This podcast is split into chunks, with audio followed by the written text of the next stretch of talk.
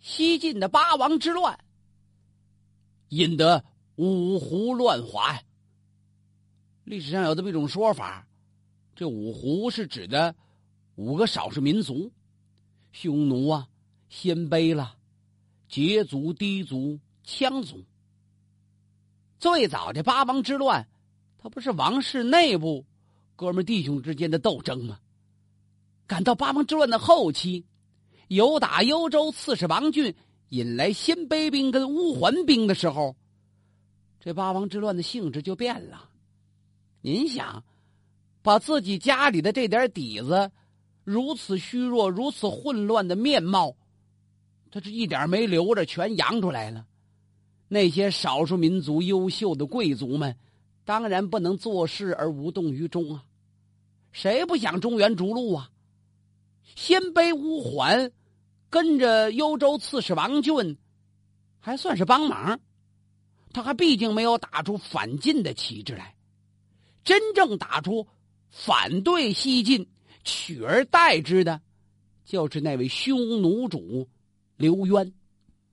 一提刘渊，你耳熟啊？当年成都王司马颖在那城楼上判救兵，不就判刘渊吗？刘渊早就回去了，泥牛入海，毫无踪迹。为什么？他也没打算马上回来呀。回去以后，刘渊。进行了一番激烈的思想斗争。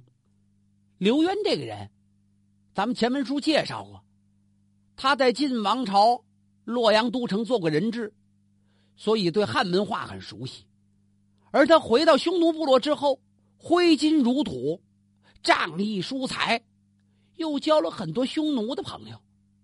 现在把这帮朋友们找来，这么一商量，我到底是何去何从啊？大伙儿。都在出谋献策，最后德高望重的刘仪站起身来，一锤定音呢。刘仪是什么人呢？跟刘渊那是亲戚，是刘渊的堂祖父。在刘渊继大单于之位之前，刘仪就做过匈奴的左贤王。诸位，过去咱们的老祖宗跟汉朝约为兄弟，相约患难与共。汉朝灭亡之后，魏晋交替，我家单于虽有虚号，但没有一尺封土啊，没多给咱们划一块地方，就连王侯也和普通的百姓边户一样。现如今司马氏骨肉相残，四海鼎沸，这正是咱们兴邦复业的大好时机呀！现如今咱们的左贤王。刘仪指了指刘渊，我看左贤王英姿绝人，才能超世。如果说要不是让他来兴邦复国，帮着咱们恢复祖业，上天又何必让他降生啊？诸位说对吗？刘仪是德高望重的老前辈、老领导、老领袖了。大伙一听，没错呀，那这就听老人家您的吧。五部首领可都聚到一块儿了，他们都赞成刘仪的看法。原先曹孟德化南匈奴为五部，实际是削弱了他的力量。现在刘渊想把这五部重聚在一起，必须先达到内部的统一呀。五部匈奴都看明白了，要再这么各过各的，迟早有一天。得被这司马氏给欺负死了。合着这司马氏政权对这些少数民族极尽欺诈之能事啊啊！要不怎么大伙这么恨他们呢？刘渊问诸位：“如果说咱们想像咱们的祖上一样问鼎中原、纵横捭阖，那咱们就得抱团啊！”大伙一致同意，刘渊做大单于。这大单于。五部的总头领啊，现如今，成都王司马颖等着我带兵去救他的邺城。诸位说我这去是不去呀？大伙一块又看那刘仪，听听老人家的吧。刘仪一听，哎呀，我这单于，晋王室无道已久，他把咱们当做是奴隶呀，所以没有一个匈奴人不恨他们的。现在他们司马氏父子弟兄骨肉相残，这是咱们匈奴恢复王业的天赐良机。鲜卑跟乌桓都可以作为相助的力量，咱们怎么能把朋友当敌人呢？应该让鲜卑乌桓帮着咱们呢。你要是帮着这司马颖，无形中就跟鲜卑乌桓这些弟兄邻邦做了仇敌呀。柳元一听，正合我意，他根本就没打算帮这司马颖，所以那司马颖在城头站着都快跳下来了。望眼欲穿呢，人家就没来。刘渊决定起兵反晋，既然不帮司马颖，我也不能像鲜卑乌桓那样，还尊重晋王室，我要取而代之啊。他立国号为汉，已经成为大单于了，现在又称为汉王，什么意思啊？他表示他就是北方各少数民族的总头领，所以。有人管他建立这个汉朝，就称为刘汉。刘渊用他自己的话来讲，灭晋就像摧枯拉朽一样那么容易，易如反掌关门一般呢。晋朝的百姓未必说心向着我们，但是我们是汉朝的延续啊，有这一个汉字，人心就会归附。大汉立国四百年，恩德结于天下。我们的祖先又曾经跟汉人和亲，约为兄弟，兄亡弟继，这不是天之常理吗？合着刘渊建国号为汉，有这么一个心理。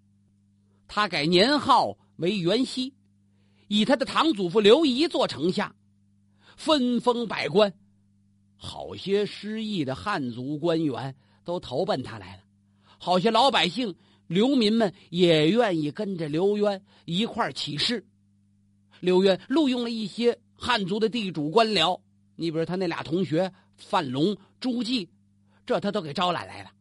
刘渊的军队很快就攻下了太原，赶走了并州刺史司马腾。在他的东边，河北邢台这一带，有一支起义的队伍，头领叫石勒。石勒是羯族人。起兵失败之后，无处投奔。一听说刘渊成功了，他带队来投啊。刘渊势力更加强大了，攻陷了许多呃地主武装占领的地盘，晋军根本就不堪一击。他的势力很快由打山西就扩展到了河北、山东。在晋永嘉二年，公元三百零八年呢，这位。刘汉的领导人刘渊，就在平阳，也就是现在山西临汾这个地方，他称帝了。这一称帝，就等于向西晋王朝正式宣布取而代之。刘渊的哥们弟兄、孩子们都是能征惯战，再加上有石勒这样的大将，那也是对他如虎添翼啊。石勒。主要在河北这一带发展，这羯族人石勒，他带着原先的人马，在不断的战争中，就扩充了自己的实力，进攻魏郡、吉郡、顿丘，有五十多个兀堡主向他投降啊。什么叫兀堡主啊？八王之乱之后，跟着就是永嘉之乱，那北方的老百姓早已经流离失所，无处投奔了。他们抛弃家园，辗转南迁，也有的一部分向西北那方向去挪动了，有很多是结伴而行，最少的也得几十家，多的上百家，甚至于达到一千多家。这是一个巨大的民族迁徙，这是一个巨大的民族融合，这个过程是痛苦的。这些成千上百的迁徙家庭。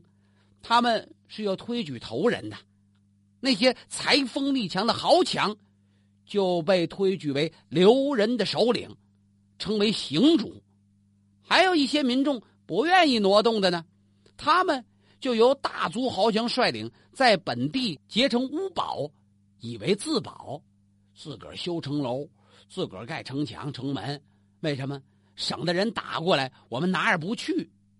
那么今天石勒在河北一带就攻陷这样的乌堡主多了去了，壮大了自己的实力，队伍由最初的几万扩展到十几万。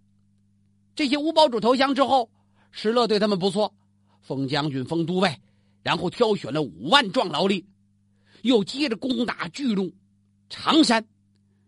这么说吧。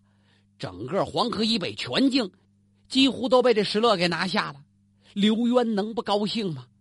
他率领的石勒的人马，羯族的，还有鲜卑族、乌桓族、氐族的各族首领都来帮助，跟着刘渊，一片一片、一块一块就把洛阳周边的地方全给占领了。洛阳都城，简直就成孤城了。众兵丁对洛阳形成包围之势。刘渊正式派自己的四弟刘聪主攻洛阳，谁守着洛阳呢？东海王司马越呀！这段时间，这位八王之乱的最后胜出者，跟这晋怀帝俩人关系闹得很僵，还是权力之争。司马越想，你要再不听话，我就把你废了。还没等他废晋怀帝呢，刘渊要把他们一块废喽。司马越眼看洛阳不能再保存。只能带着人马逃奔了项城，他没带着晋怀帝一块走啊！晋怀帝可得跟他去呀！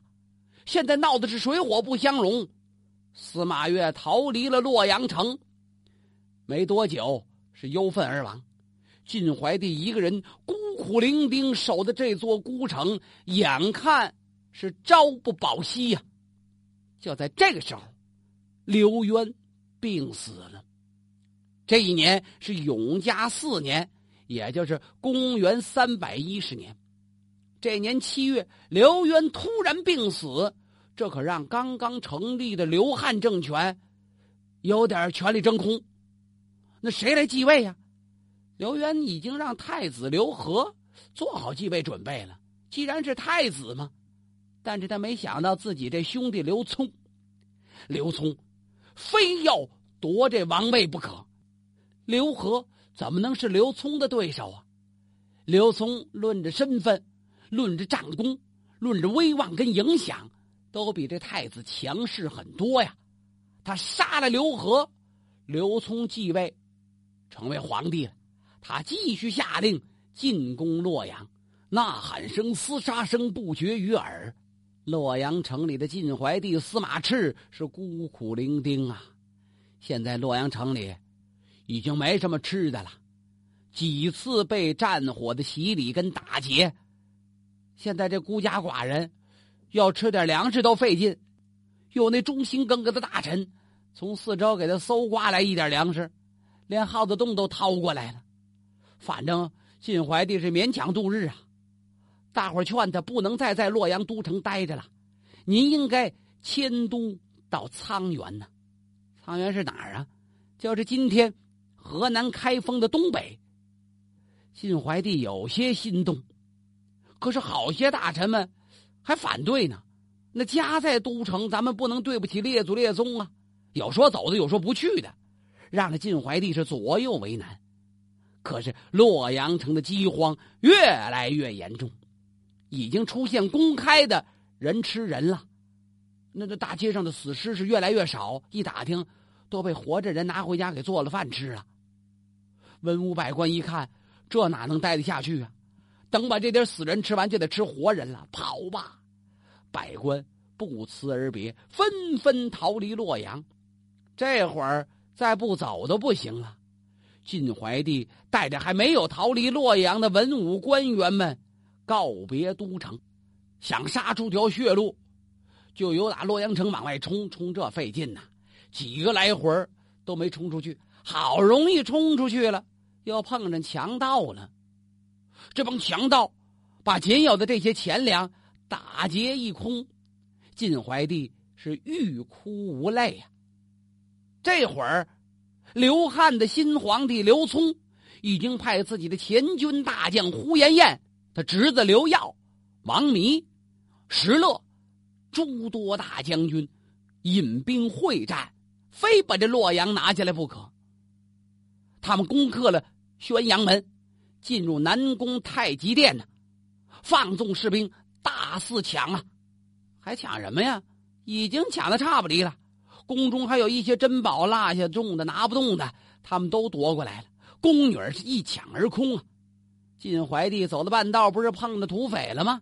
有强盗也把他打劫了一通，他也没地儿跑了。洛阳城一失陷，一看没有晋怀帝，刘聪派人给我找吧，真就把这晋怀帝给找着了，抓住了晋怀帝，杀了晋怀帝立好的太子，把那个帝王陵墓都给撬开，看看里边还有没有什么宝贝。外面的找不着了，到坟里边去挖呀。焚烧皇宫寺庙，哎呦，有打曹魏建都一百多年来，许多辉煌的人类智慧的结晶，老百姓的心血，都在大火中毁于一旦。那刘聪的侄子刘耀，还把那晋惠帝的杨皇后据为己有了呢，把那晋怀帝跟玉玺，他都找着了。一看这晋怀帝怎么现在衣衫褴褛啊？哦，遇着强盗了。玉玺，玉玺倒没丢，走吧。他拉着晋怀帝到了平阳。公元三百一十三年，这一年刘聪他的年号叫建兴啊，是建兴元年。这位刘汉的新君就在光极殿是大摆酒宴，命人把这晋怀帝请上来吧。晋怀帝穿着青衣呀，你当年甭管怎么样，那是皇帝，那得穿着是多么鲜艳的威严的服装。现在都改做衣醉裙了，给我们文武都斟上酒吧。晋怀帝是泪流满面呐，手下有几个跟他一块被抓来的晋国的大臣不胜悲愤。晋怀帝真就得去给人斟酒，这几位大臣一看。哪有一国之君给人家倒酒布菜的呀？放声痛哭，陛下使不得呀！啊，啪！刘聪大怒啊，把酒杯往桌上狠狠这么一蹲，来呀，把这十几个晋国的旧臣都给我砍喽！那还不死啊？没有几天，晋怀帝也被这刘聪抓了一个错，给杀了。就在晋怀帝被抓住的时候，有那晋朝王室的中正大臣已经扶立起另一位宗室王，是晋武帝的孙子，叫司马业，作为皇太子了，就等着信儿呢。在哪等着呢？在长安呢。没多久，传来晋怀帝被杀的噩耗，众人就拥立司马业作为新君，这就是那位晋闵帝，是西晋。最后一个皇帝，洛阳是满目凄凉，长安又当如何？一样，是断壁残垣，粮食奇缺呀。据史料记载说，当时那米一斗能值二两黄金，您想想，那钱都不值钱了，米能贵成这样，得饿死多少人呢？粮仓里就剩一点面饼了。再吃完就没得吃了，这皇帝都吃饼了，后边吃什么呀？大伙给出主意，把这饼啊，不能都给端上去，每天把这饼得磨碎了熬粥得了，揪吧揪吧，按泡馍那么来吧，勉强度日。这个时候，晋闵帝命令琅琊王司马睿做左丞相，他在长安城遥控天下呀。也只能这样了，让他做大都督，指挥全国各路兵马。这琅琊王司马睿就成了天下秦王所有军队的盟主了。这名义很好听啊，天下秦王都盟主。有那不听话的，琅琊王司马睿就得跟他们一个一个较量。在孝敏帝建兴四年，也就是公元三百一十六年。西都长安彻底守不住了。到这会儿的时候，这琅琊王司马睿好像才缓过神来，这可得从老家杀出来了。他亲自披挂上阵，率军出征，同时一纸布告昭告全国呀，征集各地秦王军，抓紧时间要提高速度。就在这会儿，临安又发现了一种奇妙的现象，是吉兆吧？发现预测，在江宁出现了白玉麒麟的玉玺，上面都写着“长寿万年”。据记载，是当时的太阳都发生了日冕现象了。大伙一看，这是晋朝中兴的征兆啊！说明司马睿一起兵，那就能平灭天下叛乱的。三百一十六年的七月，汉国的大将刘聪的侄子刘耀攻进了北地郡。北地郡是哪儿？就是今天甘肃庆阳西北。八月，兵锋进逼西京长安，断绝内外交通，一困困了三个月。孝敏帝实在支撑不住了，他派侍中叫宋敞送降书顺表，交给了城外的刘汉大将刘耀。然后自己乘坐着羊车，羊车羊拖的车呀，载着棺木，要投降的滋味能好受得了吗？把棺材自己都带来了，他赤裸着上身，口衔玉璧，开门出降啊！口里怎么还含着块玉呀？古人不是有这么个讲究，那死人下葬的时候给嘴里放块玉石，保持尸身不化吗？这皇帝混到这一步，真就成了行尸走肉啊！孝敏帝万般无奈，哭败于地。后边跟的这帮大臣们也是哭着喊着，拽着车子，拉着孝敏帝的手，不让出来也是死，出来兴许还有活路一条。看到这番情景，更让这孝敏帝悲从中来。有几个大臣实在拉不住他，一跺脚，宁死不降，就在这城门口自杀了。刘耀大大方方接受了投降的孝敏帝，当着他的面把棺材烧了，玉璧你吐出来，我拿着。这是胜利者大度的表现，没说要你的命啊！为什么把棺材烧了？你还得活着呢。他让那大臣宋昶陪着孝敏帝回宫等候。这会儿，街市上传来了阵阵童谣声啊！天子为何现在豆田中？天子怎么现在豆田中啊？孝敏帝没听明白。后来赶到了刘耀的大营，他才知道，这刘耀的大营所在地就叫豆田壁。看来这童谣是一句谶语啊！几天之后，孝敏帝。带着众官员被押到了平阳，平阳就是刘汉的国都啊。刘汉皇帝刘聪封孝敏帝为光禄大夫、淮安侯。从公元二百六十五年到三百一十七年，统治五十二年的西晋王朝宣告灭亡。